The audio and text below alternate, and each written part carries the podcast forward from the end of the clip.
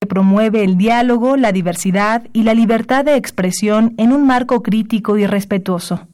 Los comentarios expresados a lo largo de su programación reflejan la opinión de quien los emite, mas no de la radiodifusora. Radio UNAM y la Facultad de Medicina presentan Las voces.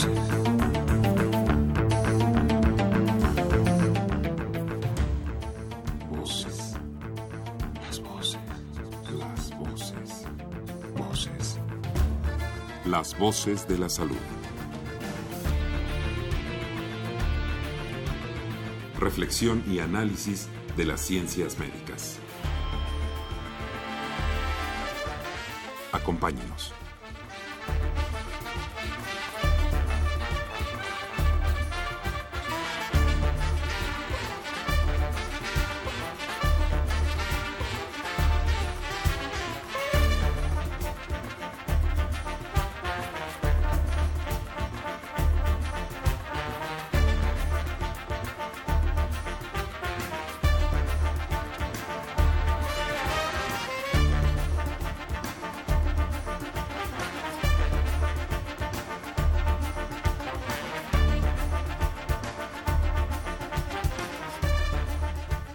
Muy buenas tardes, muy buenas tardes tengan todos ustedes, estimados radio escuchas, desde Voces de la Salud les damos un gran abrazo. Son las 12 en punto de la tarde en el centro de la capital de la República Mexicana y hoy, en nuestro tema, tenemos el Día Mundial de Lucha contra el VIH-Sida. En la conducción se encuentran con nosotros eh, la doctora Jenny Banderas y su servidor Alejandro Godoy. Buenas tardes. Y contamos para tratar el tema de hoy es el Día Mundial de Lucha contra el SIDA a la licenciada Rocío Verduzco y al doctor Benjamín Acosta Cázares. Buenas tardes a todos, bienvenidos a nuestro programa. Como ya nos comentaban, contamos con la licenciada Rocío Verdugo. Ella es licenciada en Sociología, subdirectora del programa de VIH y Derechos Humanos en la Comisión Nacional de Derechos Humanos. Y también contamos con la presencia del doctor Benjamín Acosta Cázares. Él es médico cirujano egresado de nuestra universidad, con especialidad en epidemiología, educación y doctorado en epidemiología. Actualmente es académico de la especialidad en epidemiología en nuestra Facultad de Medicina de la UNAM. Bienvenidos. Muy bienvenidos, licenciado doctor. Sean todos ustedes muy bienvenidos. Vamos a hacer una pausa musical para iniciar con nuestro tema. Gracias. Muchas gracias.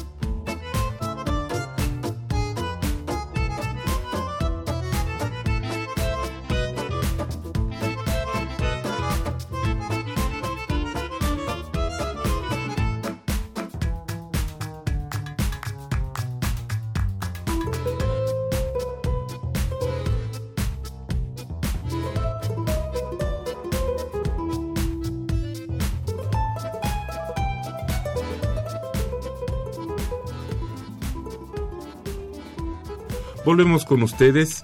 Les recordamos que este es un programa en vivo y usted nos puede hacer sus preguntas, sus comentarios, sus sugerencias respecto al tema de hoy o incluso si usted desea hacer algún comentario sobre algún otro tema eh, que tratamos en nuestro programa, temas médicos, puede sugerirnos. Nuestras vías telefónicas son el 55 36 89 89, voy a repetir, 55 36 89 89 y el LADA sin costo 01 800 505 26 88. Muy bien, los invitamos a seguirnos también en el Facebook Live a través de la Facultad de Medicina de la UNAM. Continuamos con nuestro tema, Día Mundial de Lucha contra el VIH. ¿Qué significa y qué es el VIH-Sida? Doctor, usted que es especialista. Muchas gracias. Bueno, el el, el VIH le ponemos las siglas por el virus de la inmunodeficiencia humana.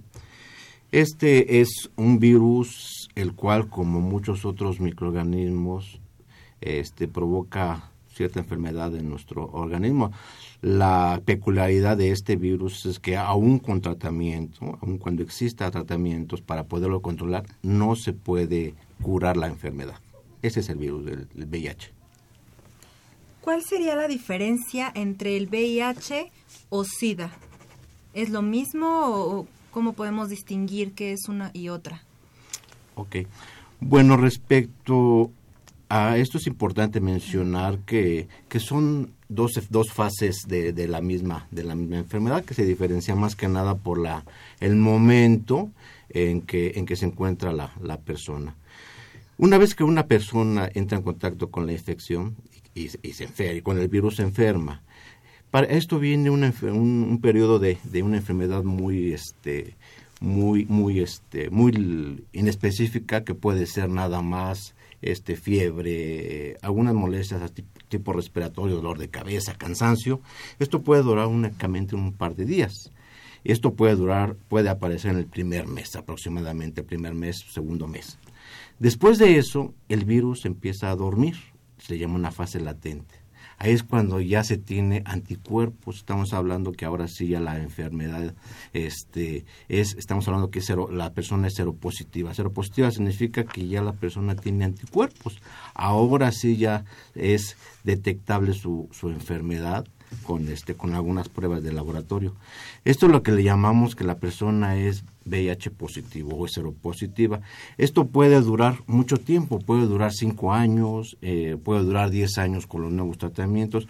Aquí lo que llega a ocurrir es de que una vez que ya la persona se vuelve este ya caso de SIDA, que esa es la fase ya más grave, ¿sí? Estamos hablando que ya este, terminó la fase latente de la enfermedad, ahora ya el virus ha despertado y empieza a producir ya enfermedades de tipo oportunista.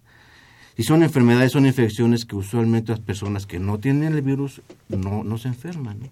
Entonces estamos hablando que las, los cuadros de las enfermedades usuales que, que, tiene cualquier persona en este tipo de personas son más graves. Entonces aquí estamos hablando ya cuando sus niveles de, de este, de, de, le llamamos de carga viral ya son muchos y sus y ya hay destrucción del, del sistema inmune, estamos hablando de que pueden producirse ya casos de infecciones oportunistas más graves. En este caso, ya estamos hablando de la que la persona ya tiene la enfermedad como SIDA, que es la fase ya más grave de, este problema. Licenciada Verdugo, adelante. Sí, me gustaría nada más añadir un comentario que considero importante. Eh, las personas que viven con VIH, eh, si bien, como bien explica el, el, doctor, bueno, tienen como una primera fase que es como un periodo de ventana donde se empieza a, reproducir el virus, una fase que donde el virus duerme como una segunda fase y después, eh, bueno, cuando despierta el virus, eh, una fase en SIDA, es importante que las personas que nos escuchan sepan que puede una persona que ya tiene SIDA puede volver a su etapa de VIH. O sea, puede con los medicamentos actuales recuperar su, su salud y disminuir la carga viral, es, decir, disminuir la cantidad de virus nuevamente en su cuerpo, incluso hasta grados que se les conoce como indetectables, es decir, que hay tan poca cantidad de virus en la sangre que se le considera indetectable y, en, y algunos afirman, especialistas, que incluso cuando una persona ya llega a ser indetectable, pues ya no transmite el virus o ya no tiene tanta posibilidad de transmitir el virus. Entonces, las personas pueden llegar a etapa de SIDA, pero pueden con tratamiento, seguimiento, cuidados, etcétera, volver a una etapa de VIH e incluso llegar a ser indetectables. Ok, sí, aquí es bien importante lo que menciona la licenciada y yo creo que eso hay que mencionarlo, es uno de los principales objetivos de tener un buen tratamiento. O sea, si una persona una vez que se sabe que ya está infectada empieza a tomar su tratamiento de la forma más temprana, ¿sí? Podemos tenerlo a un paciente que no se vaya a, vaya a evolucionar a un caso de SIDA. Y de, como menciona, no solamente el hecho de que tenga un buen tratamiento tiene dos beneficios. Un beneficio para el mismo paciente, que él puede estar bien. O sea, de salud puede estar muy bien, no puede tener infecciones como las que comentábamos, pero además su, su carga viral baja y por lo tanto la probabilidad de transmitir la enfermedad disminuye. Es muy importante. Pero esto no quiere decir que esté curado. Hay que aclarar muy bien eso para los radioescuchas. El que tenga un paciente una carga viral baja o indetectable para pruebas de laboratorio no quiere decir que ya no tenga o que ya no sea portador del virus. Ah, bueno, me gustaría comentar algo eh, que He aquí la importancia o eh, donde entra, podríamos decir, la Comisión de Derechos Humanos, la Comisión Nacional. Este, es muy importante que las personas que viven con VIH tengan sus tratamientos a tiempo, de manera continua, de manera oportuna. Por eso, este, cuando no se presentan los tratamientos, pueden eh, presentar complicaciones en su salud es decir, resistencia a algunos de los tratamientos que ya vienen tomando y hay un esquema como muy determinado para, para las personas con cierto número de medicamentos nada más. Es ahí cuando la Comisión Nacional entra, por decirlo así, a defender los derechos de estas personas al acceso a la salud y en este caso a que se les otorguen los medicamentos a tiempo, ¿no? de manera oportuna. Y ya vamos a ir a ese punto seguramente, pero a mí sí me gustaría hacer una pequeña reflexión con lo que les he estado escuchando. Una cosa es el VIH y después se va a transformar en el síndrome. Eso es, eso es, como, como lo he entendido para nuestros radioescuchas también. Ahora, ¿se sabe algo del origen? Hemos escuchado muchas veces que, bueno, yo he escuchado que ha venido que eh, su origen es en África, su origen o su detección fue aproximadamente entre los años 20, 20, 30 y que su desarrollo ha ido a partir de allí, quizás por una mutación o que se transfirió desde un eh, chimpancé, desde un primate hacia el ser humano. ¿Qué hay eh, con respecto a esto?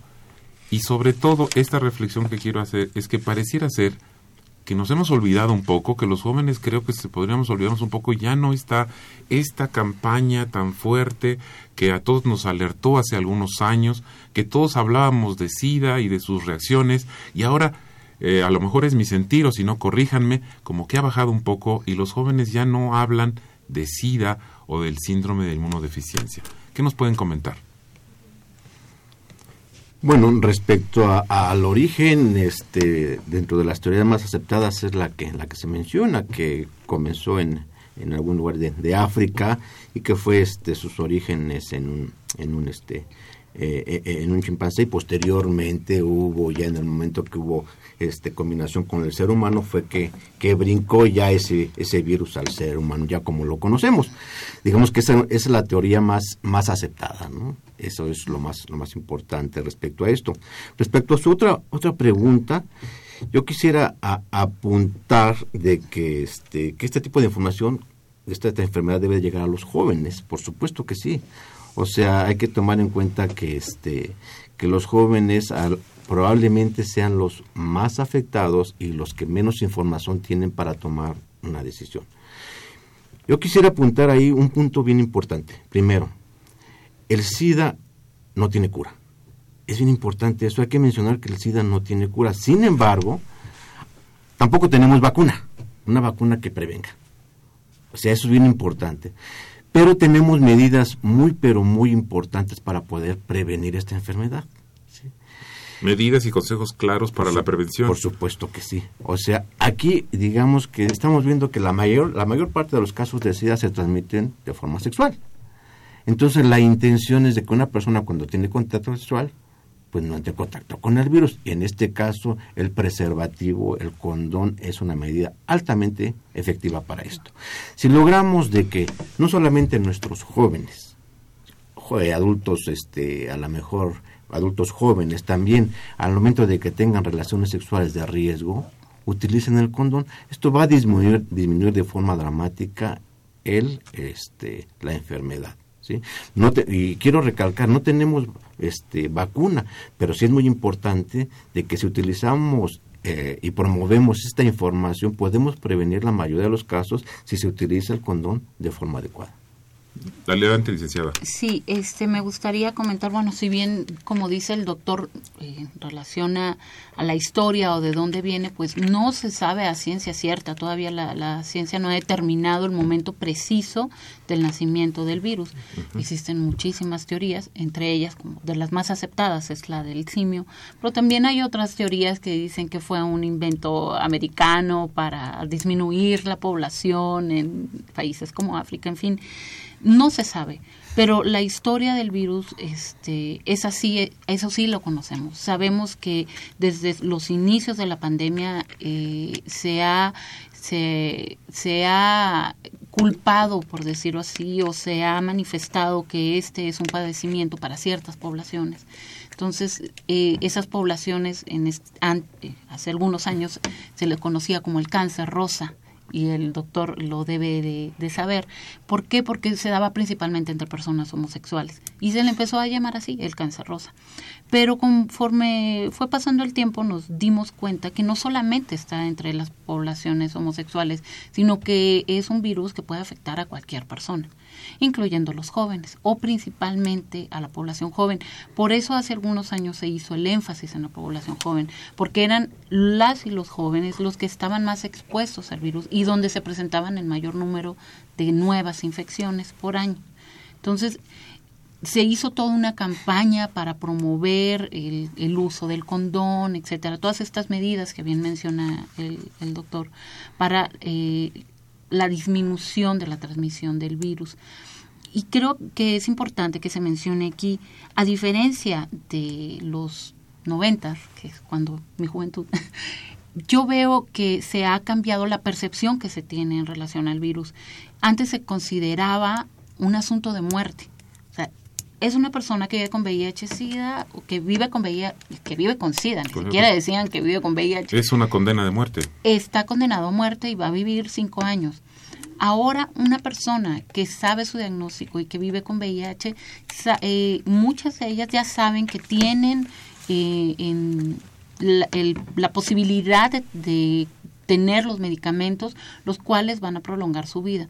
Y actualmente los antirretrovirales, como bien deben de saber, bueno, ustedes los especialistas, pueden eh, hacer que las personas que viven con VIH tengan una esperanza de vida, este, de una sobrevida hasta más de 50, 60, 70 años, igual que, la, que cualquier persona que no viva con el virus, siempre y cuando los tome de manera adecuada, una buena alimentación, etcétera. Les reiteramos nuestras vías telefónicas para sus comentarios y sus llamadas. Son el 55 36 89 89 y el LADA sin costo 01 800 505 26 88. Esperamos sus llamadas. Quiero irme un poco hacia atrás, licenciada doctor, para entender bien el proceso de enfermedad. Me gustaría que nos platicaran a qué se refiere con la inmunodeficiencia. ¿Qué es la inmunodeficiencia y cómo funciona el sistema inmune en nuestro organismo? Que es finalmente donde entiendo va a atacar este virus. ¿Nos pueden explicar, por favor, doctor? Claro que sí. Bueno, este, esta, esta es una enfermedad que, este, que es un, síndrome, es un síndrome que está caracterizado por muchos, muchas manifestaciones como tal. Aquí es importante que la manera como ataca, especificar que la manera como ataca el virus es específicamente dañando nuestro sistema inmune. Nuestro sistema inmune, ¿qué es? El sistema inmune, por decir, es esos células, esos tejidos y esos órganos que hacen que nosotros, que cualquier ser humano pueda defenderse de una, de una, de una agresión, en este caso de un microorganismo. Y no solamente eso, sino que posteriormente va a guardar memoria para poderlo reconocer y que lo puede este, eh, eliminar. Entonces, cuando el sistema inmune está mal, puede ocurrir ese tipo de situaciones. Una, que a lo mejor no eh, elimine de forma inicial a, nuestros agresores y la, o la otra es que no reconozca posteriormente ya cuando se tuvo contacto de manera inicial. Es lo que llega a ocurrir en el SIDA. O sea, se llega a afectar ciertos, este, el, sistema inmune de manera que se va, va a incrementar, hablábamos de la carga viral. O sea, la carga viral significa que hay más microorganismos en nuestro organismo. microorganismos. Y la otra es también que, que, las células que se encarga de defender, en este caso los, linfocitos, que de forma así, este, el término médico son los linfocitos, los CD4, ¿sí? En este caso pueden ser atacados de manera que disminuye su calidad y su cantidad.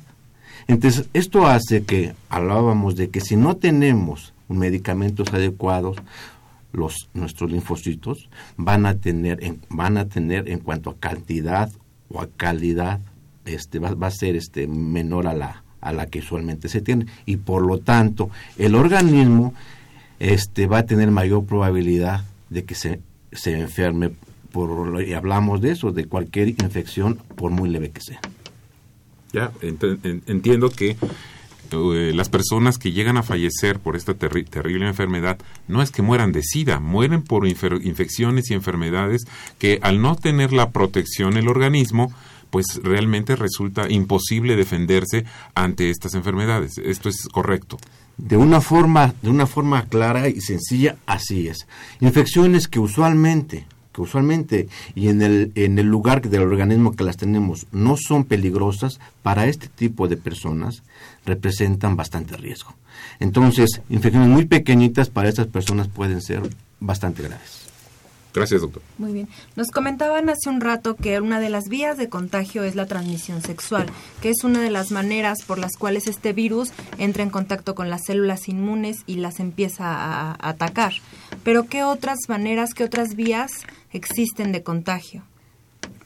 Bueno, además de la transmisión sexual, que es como la principal este, vía de transmisión, existen otras. Eh, por decir eh, alguna, la transmisión vertical, que creo que es una, una, una muy, muy importante y prevenible además. Eh, la transmisión vertical nos referimos a esa transmisión de madre a hijo. Entonces, cuando una mujer que vive con VIH este, está embarazada, puede ella tener su tratamiento y seguimiento y disminuir con esto las posibilidades de transmisión hasta más allá de un 70%.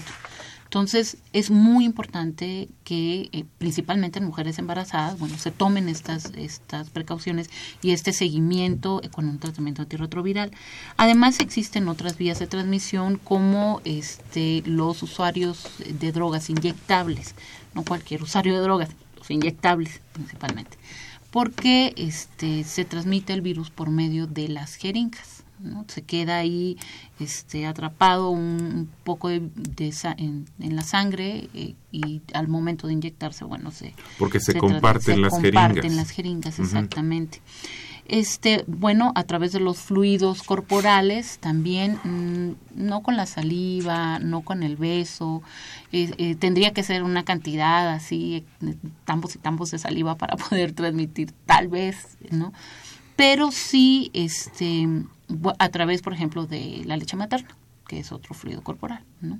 Entonces, eh, esos son como otras formas de transmisión, no sé si Sí, respecto a esto es bien importante ver cómo se transmite la enfermedad porque de eso va a depender qué es lo que podemos hacer. Y en este caso es bien importante decir que la mayoría de los casos, estamos hablando de más del 95% de los casos, se producen de forma sexual. Ya lo mencionaba la licenciada.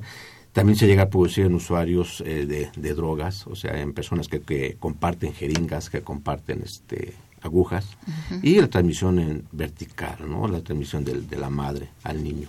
Pero son, digamos, que son el 5% restante de los casos. Entonces, eh, es importante que veamos que la mayor parte de los casos va a producirse de, un contacto sexual con una persona enferma y por lo tanto entonces volvemos a, algo que yo quisiera insistir, el uso efectivo del, del condón.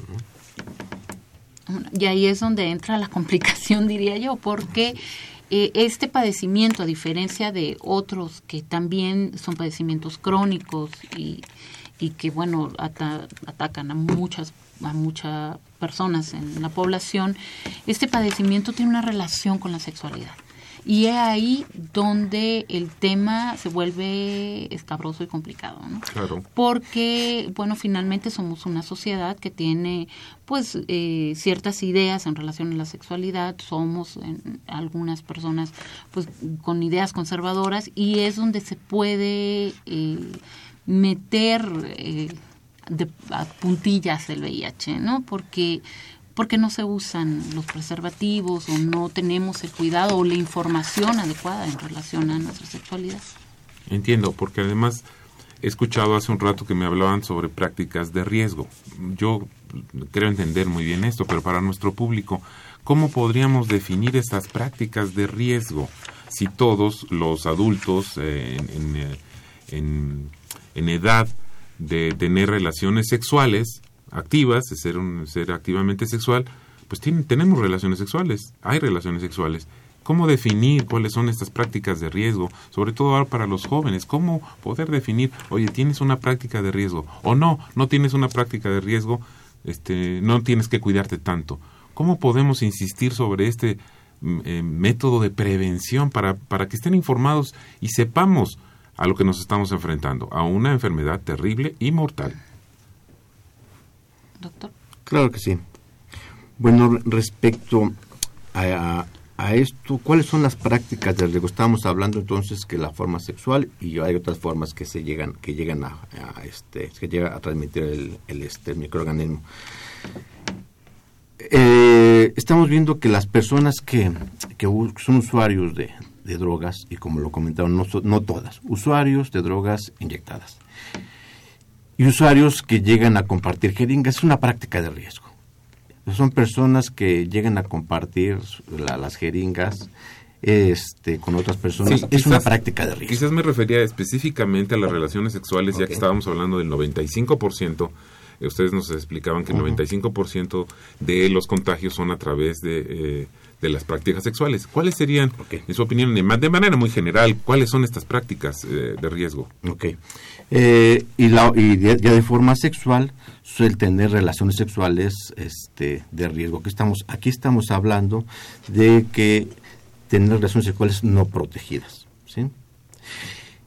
Ya lo comentaron ustedes, todo mundo tenemos relaciones sexuales, en este caso. Entonces, ¿cuáles son las relaciones sexuales? Aquí hay que pensar nuevamente en cómo se transmite el microorganismo. El microorganismo no sale de, este, de, forma instantánea.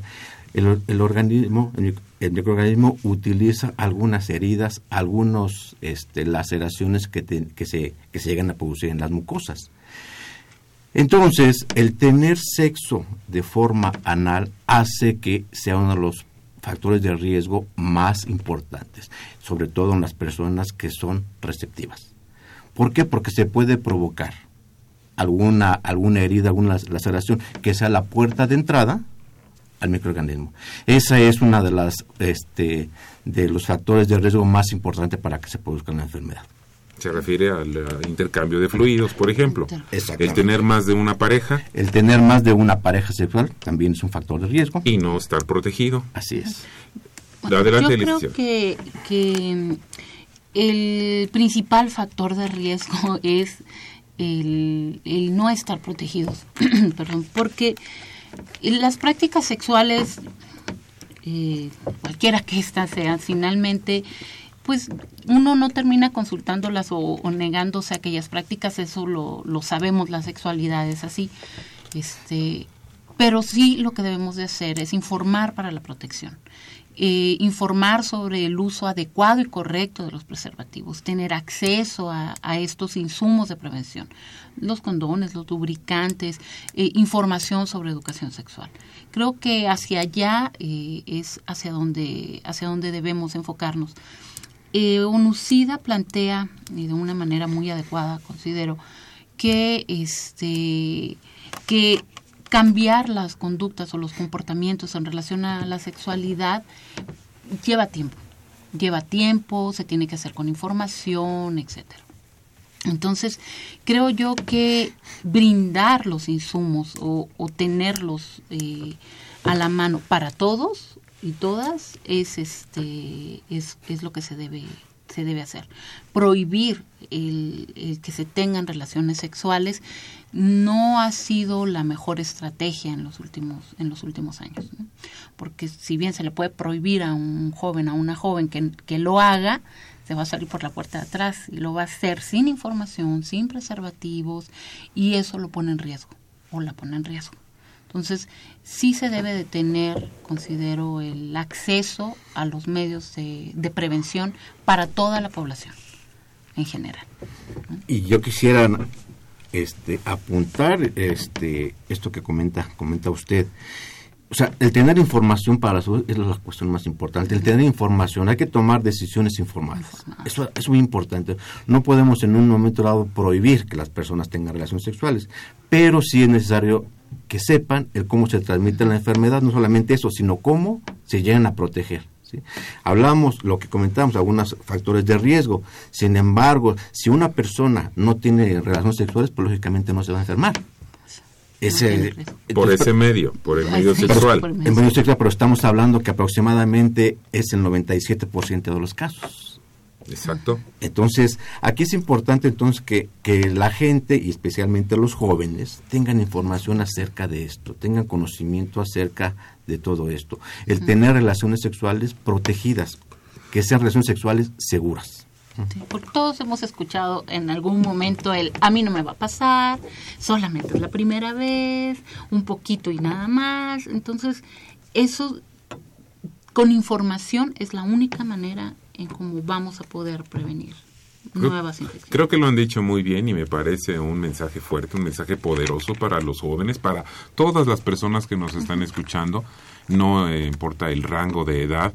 La información es una herramienta de protección que puede salvarnos la vida y es importante que eh, se accedan a esta información con medios de comunicación, con revistas, con información en Internet, con la consulta con un médico. ¿Tiene usted dudas? Acuda con su médico y pregunte sobre estas prácticas, sobre estos usos adecuados de los preservativos, de los anticonceptivos, para intentar a toda costa prevenir esta enfermedad. Miren, vamos a hacer una pequeña pausa. Les reiteramos a todos ustedes nuestros teléfonos, que son el 55 36 89 89. Repito, 55 36 89 89 y el ADA sin costo 01 800 505 26 88. Háganos sus preguntas y comentarios.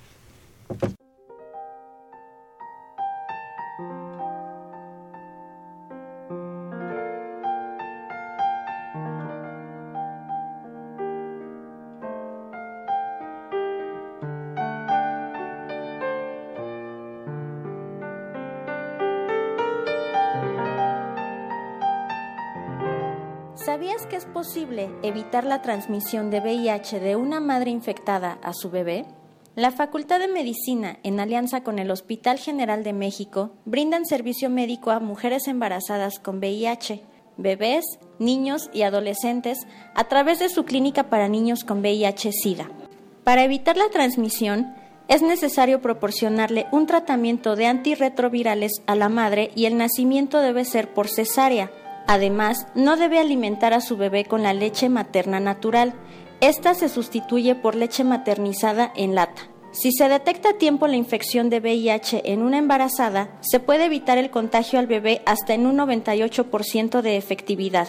Actualmente, la clínica atiende a más de 200 casos expuestos con VIH no infectados y aproximadamente a 100 niños infectados.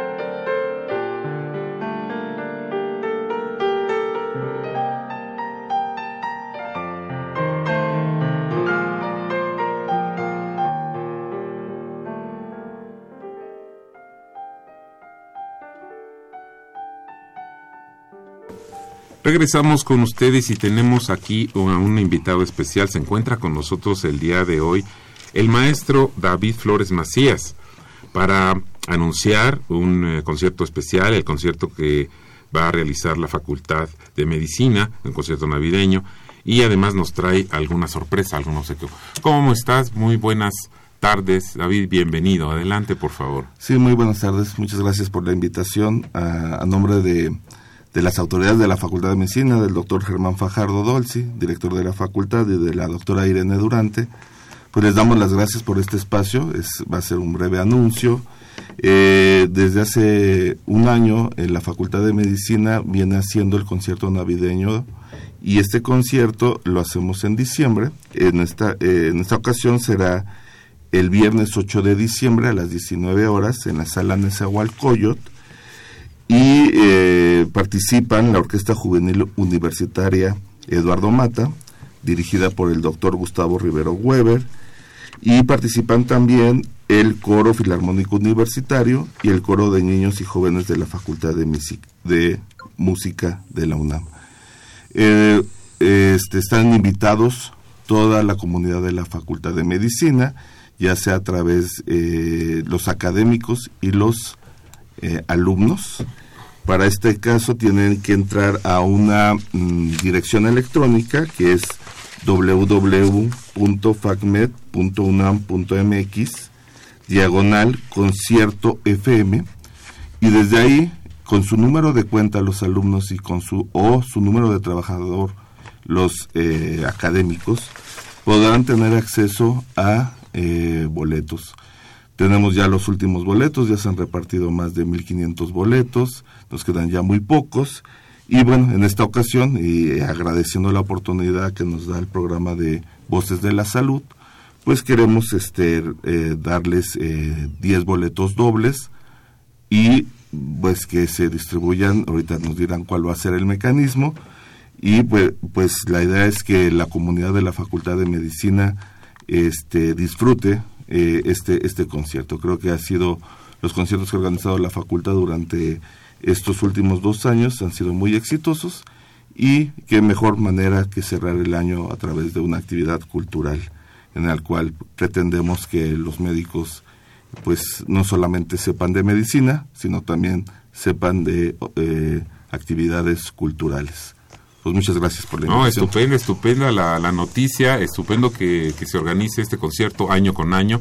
Yo estoy imaginando que será formidable por... Uh, por, por, los quienes participan y además siempre en el marco de, de este fin de año para al, alegrarnos a todos en estas en estas fiestas. De manera que pues muchas gracias. Tenemos eh, para nuestro auditorio 10 eh, boletos dobles. Eh, sí. ¿Es correcto? Sí, 10 boletos dobles. Muy bien. Jenny, ¿cómo, cómo repartiremos estos boletos? ¿Cómo te parece la pues... forma más adecuada? Gracias, maestro David, por la oportunidad que le brinda a nuestro radioescuchas de asistir a este evento. Y no sé qué tal si las primeras 10 llamadas que entren que nos contesten bien. la pregunta de qué tema estamos hablando el día de hoy. Me parece muy bien, me parece una buena pregunta, una pregunta sencilla. A ver, ¿qué tema estamos tratando el día de hoy? A las 10 primeras llamadas que entren, un boleto doble, es decir, para dos personas, cada boleto son 10, las 10 primeras llamadas. Así es que llámenos eh, a los teléfonos 55 36 89 89 o al 01800 505 26 88. Maestro Flores, muchas gracias. Gracias a ustedes. Muy buenas tardes. Buenas tardes.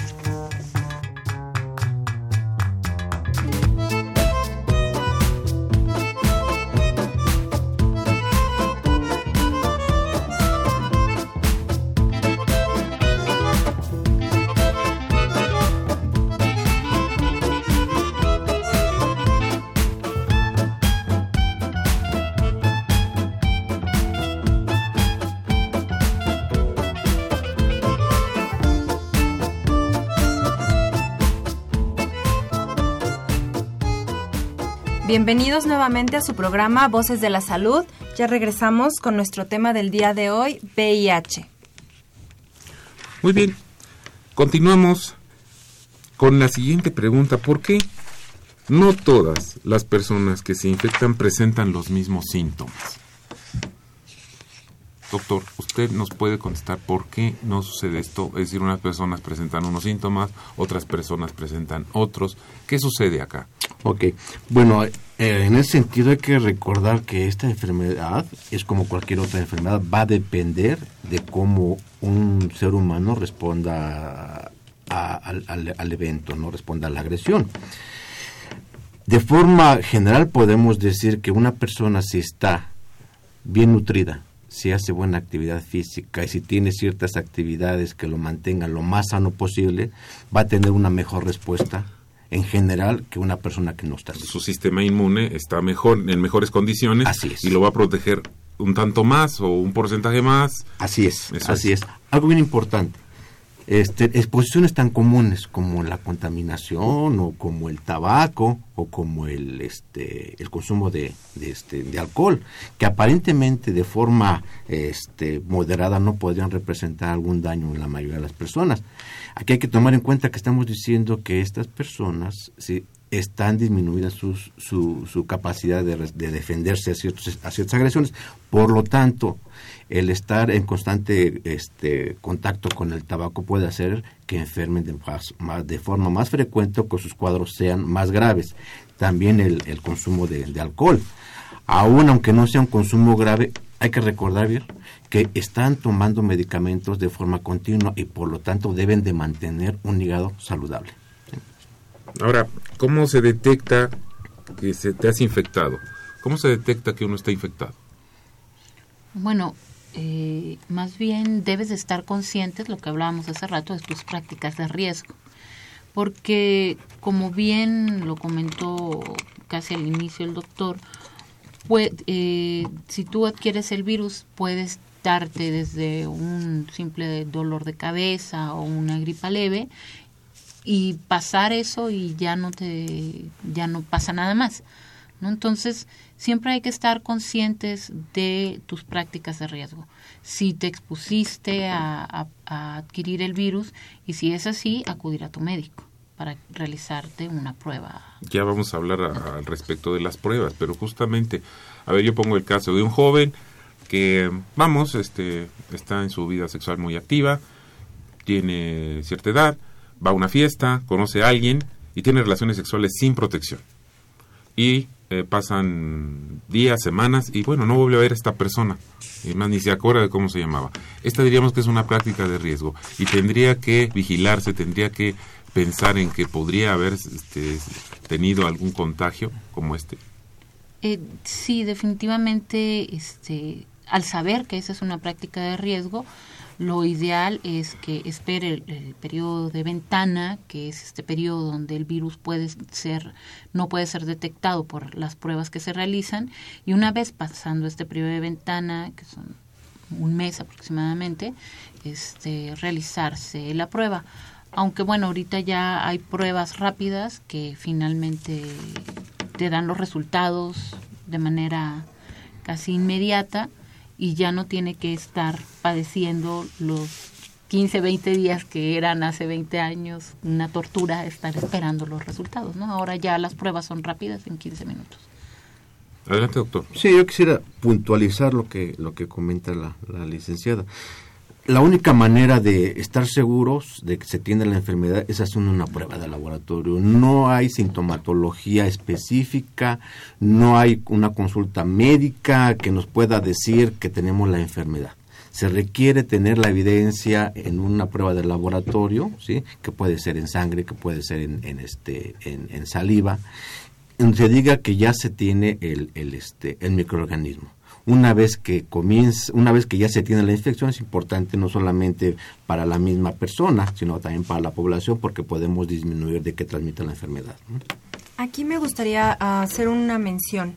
Si una persona se conoce con prácticas de riesgo y acude a su centro de salud, a cualquier institución, existen estas pruebas rápidas en las que nada más te toman una muestra de sangre pequeña, una gota, y esta prueba eh, es como la prueba de embarazo, te marca un corredor y si aparece cierta cantidad de líneas o cierta cantidad de tinte, se da el diagnóstico como positivo o negativo para la infección de VIH.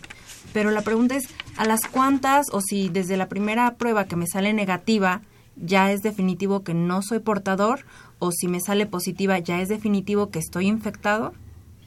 Mm, no, casi siempre se recomienda hacerse una segunda prueba, aun cuando la primera salga positiva. ¿Al cuánto tiempo? Hay, digo, no sé, aquí el doctor es eh, como más preciso, con más precisión. Sí, respecto a esto, es bien importante que, que debamos diferenciar que hay dos tipos de pruebas para, para que hagamos el diagnóstico de esta enfermedad. Una son pruebas rápidas o le llamamos pruebas de detección. En este caso estamos hablando que esto va dirigida de forma masiva. Aquí lo que estamos hablando que va dirigida a las personas que tienen factores de riesgo. Ya lo comentaron con, el ejemplo que pusieron ustedes. A lo mejor una persona que se expuso de forma voluntaria o involuntaria a determinado factor tiene la duda de que sí puede estar infectado. Ese tipo de pruebas que nos dicen nada más si la persona estuvo, tiene la, la, la, el, microorganismo. Pero es una prueba nada más que nos, nos habla de que puede, puede tener la enfermedad, pero puede, eh, todas, las, todas las pruebas del laboratorio tenemos algo que le llamamos falsos positivos y falsos negativos.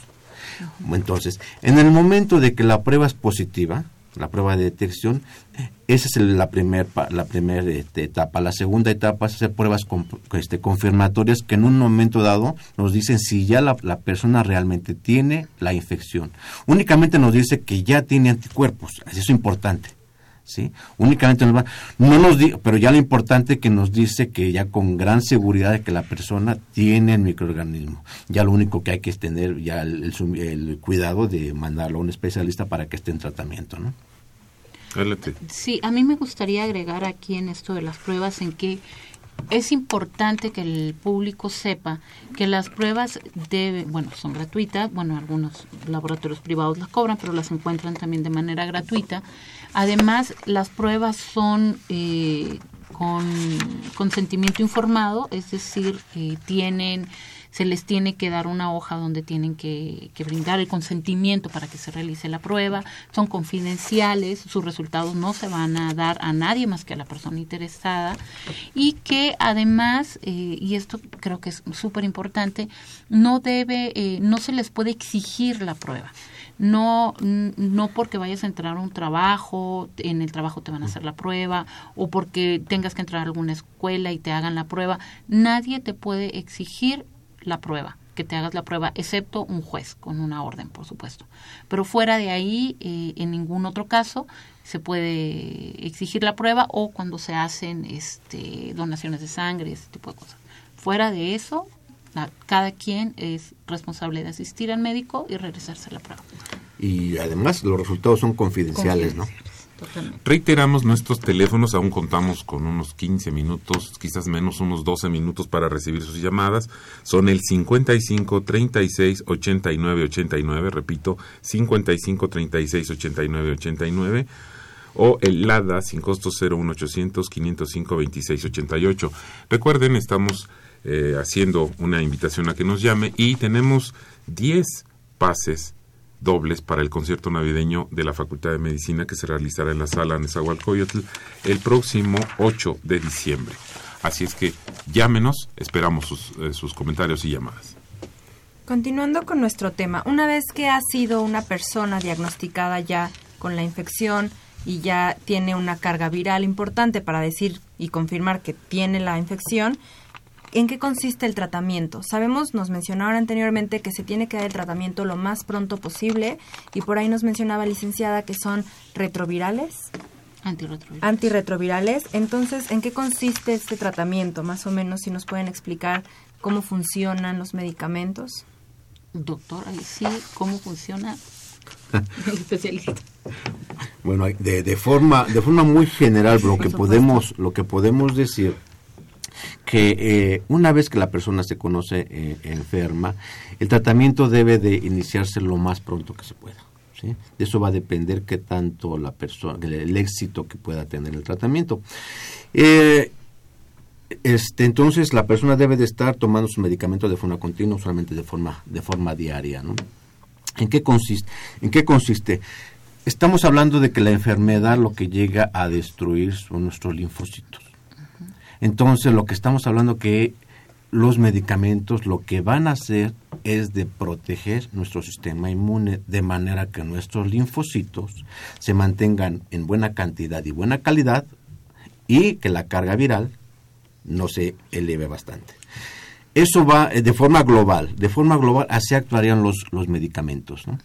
Eh, pero quiero reiterar que lo importante no solamente es que el medicamento se tenga, sino que se tome como debe de ser. ¿Y cuántos medicamentos se toma generalmente una persona que ha sido detectada? ¿Qué tipo de medicamentos y cuántos? ¿Son muchos? ¿Son inyectables? ¿Nos podría dar algún panorama de esto, doctor? Bueno, de, de forma así muy, de forma muy general, este, nuestros alineamientos en nuestro sistema nacional de salud que nos dicen cómo deben de, de, ser las, las, este, las pautas para hacer el, el, este, el tratamiento. Pero de forma global se tiene que comenzar, el tratamiento es de tres, cuatro medicamentos que se prueban, digamos, se prueban, se ve, se ve cómo van siendo, ¿sí? se llegan a tomar hasta cinco medicamentos, de manera que se están monitoreando de forma frecuente hasta ver lo que le comentaba, cómo está la carga viral y cómo están nuestros linfocitos. Y me imagino que serán también medicamentos distintos y en dosis diferentes para cada persona o, es diferente. En, su experiencia, licenciada, ¿qué nos puede decir? Mm, mira, eh, sé que eh, existe la guía, eh, la guía nacional de para la atención a las personas que viven con VIH, que es utilizada principalmente por personal médico, donde especifica cuáles son las formas en que se deben de brindar estos medicamentos, dependiendo del padecimiento que tenga cada persona. En eh, hasta hace algunos años existían aproximadamente 32 tipos de antirretrovirales en el país la combinación de estos antirretrovirales es la que especifica la guía, dependiendo, como, ya te dije, del, del padecimiento, del caso específico ¿no? de, cada persona.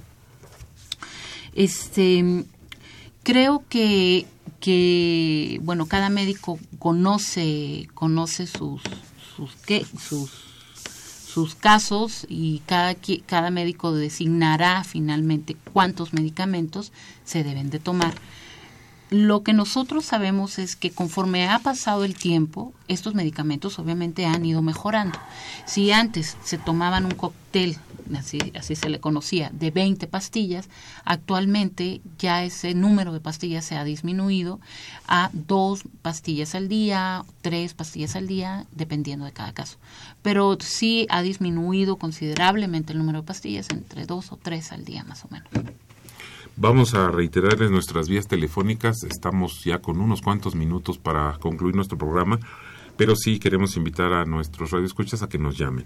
55 36 89 89, repito, 55 36 89 89, el LADA sin costo 01800 505 26 88 en el aspecto de nuestro país, ¿cómo está nuestro país ubicado eh, con esta enfermedad respecto a otros países?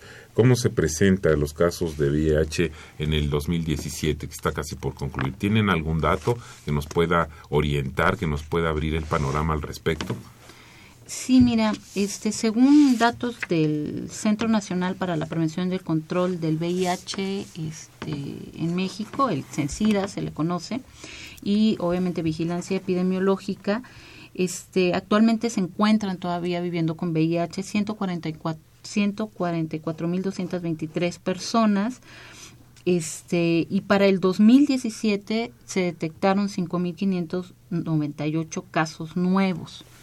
Entonces, este, a nivel finalmente Latinoamérica, México se encuentra por debajo de países como Brasil, e incluso creo que de Estados Unidos también, en el número de casos y en el nivel de prevalencia se le conocen. Muy bien, doctor, ¿algún dato que nos pueda orientar? Sí, ya este, se, comenta, tenemos hasta lo que es el 30 de junio de, este, este año, un total de 5.598 casos que la mayoría son casos de VIH y el resto son casos ya de este de ya del síndrome de inmunodeficiencia adquirida. Muy bien, tenemos algunas preguntas que ya están llegando de nuestro auditorio. Eh, les reitero a nuestros escuchas si tiene oportunidad, deseos de hacer alguna pregunta, el 55 36 89 89 con dos líneas está a sus órdenes. Adelante. Muy bien, el señor Oscar Aurelio de 42 años nos pregunta si es posible que una persona contraiga la infección del virus al utilizar aparato o material dental que no ha sido esterilizado adecuadamente? Bueno, eh, ustedes que son médicos saben perfectamente que existen guías eh, a los cuales los médicos, el personal médico se, tiene que, que, apegar para esterilizar bien sus, sus, utensilios médicos. Eh, actualmente no se tienen eh, conocimientos de casos que se hayan transmitido por este por cuestión de uso de material, o instrumento o dental. Eh, la transmisión eh, eh, de exposición de trabajo, se le conoce, es muy baja. Muy, pero así punto seis creo en, en México no es es realmente volvemos a la vía sexual la, la, la principal vía de transmisión. Sí aquí nada más este comentar lo que previamente se había dicho. El, solamente algunos, algunos líquidos que tenemos en el cuerpo es donde está el, el, virus, ¿no? Y en este caso, específicamente en la pregunta, sería en la sangre. Si es que la sangre de una persona enferma entra en contacto con la mucosa de una persona sana, se corre el riesgo. El riesgo existe. Sin embargo, son pocos los casos que se han presentado. La enfermedad no se va a producir por el hecho de saludar o darle un beso a alguien, la enfermedad, entonces estamos hablando de que debe de estar, debe ser la sangre, el semen, las secreciones rectales, vaginales y la leche materna, deben entrar en contacto con las mucosas o directamente en la sangre. Solamente así se puede este, tener una transmisión. De otra, todas las otras cosas que en un momento se llegaran a, a concebir, a preguntar, no se tiene comprobado. Bien, pues estamos llegando prácticamente al final de nuestro programa y yo, además de agradecerle su participación, todos los datos que nos han eh, brindado para la información de todos nuestros radioescuchas, quisiera preguntarles, quisiera eh, pedirles que tengamos una reflexión final del tema que tratamos el día de hoy. Eh, guste comenzar con esta reflexión final, por favor. Este, bueno, quisiera decirle al público que este, si usted es una persona que vive con VIH y cree o considera que se le ha violado alguno de sus derechos, el derecho a la salud, el acceso a sus medicamentos, o que ha sido discriminada o que o que no la no la han tratado bien en su trabajo, etcétera, puede acudir a la Comisión Nacional de Derechos Humanos. En nosotros encontrará asesoría eh, y orientación para que pueda ya sea acercarse con nosotros a poner una queja o eh, lo orientamos hacia donde puede, puede asistir. Bueno, y no me queda más que agradecerles a ustedes por la, por la invitación. Creo que ha sido un programa muy, muy productivo y, y nada más. Muchas gracias. Doctor, ¿alguna reflexión final? Sí, yo quisiera eh, enfatizar que aun cuando no tenemos una vacuna, aun cuando la, enfermedad una vez que se llega a presentar no es curable, pero es altamente tratable, debemos de enfatizar que tenemos en nuestras manos una manera de prevenir la, enfermedad. En este caso, insistir no solamente a los jóvenes, sino a toda la población que llegue a, tener relaciones sexuales, ¿sí? que tengan relaciones sexuales protegidas. No solamente para el VIH, sino para otras enfermedades también los puede llegar a proteger. Entonces, es bien importante esto, ¿no? Eh, va más allá, ya lo comentó la licenciada, de usar o no este preservativo, en algunas cuestiones de tipo social, tipo cultural, pero pensemos que si las relaciones sexuales en su momento dado no solamente van a ser para procrear, sino van a ser una forma de, placer, que las relaciones se tengan también, que causen placer, pero además que sean relaciones sexuales seguras. Y eso sería todo. Pues yo, eh, a nombre del programa, a nombre de la facultad, les agradezco su participación en este... Eh, en este tema tan relevante, tan importante, que ojalá haya quedado bien transmitido para todos los jóvenes, para todas las personas, lo importante que es de la prevención de esta enfermedad que sigue latente en el mundo y que todos los días, todavía hoy, fallecen a causa de esto muchísimas personas. De manera que, bueno, pues ojalá que el programa sirva para la información de todos nuestros radioescuchas. Pues bien, esta fue una coproducción de la Facultad de Medicina y de Radio Universidad. A nombre del doctor Germán Fajardo Dolci, director de la Facultad de Medicina, y de la doctora Irene Durante Montiel, secretaria general, además de la licenciada Karen Corona, coordinadora de comunicación social y digital, nos despedimos de ustedes. En la producción, la licenciada Erika Alamilla, en la conducción, el profesor Alejandro Godoy, una servidora, doctora Jenny Banderas. En los controles agradecemos a Socorro Montes, transmitiendo desde Facebook Live, Roberto Zárate y en los teléfonos, Norma Rocha. Gracias y que tengan una excelente tarde. Muy buenas tardes. Radio UNAM y la Facultad de Medicina presentaron Las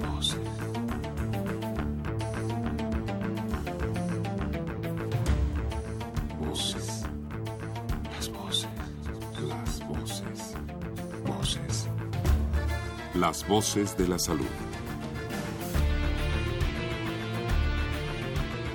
Reflexión y análisis de las ciencias médicas.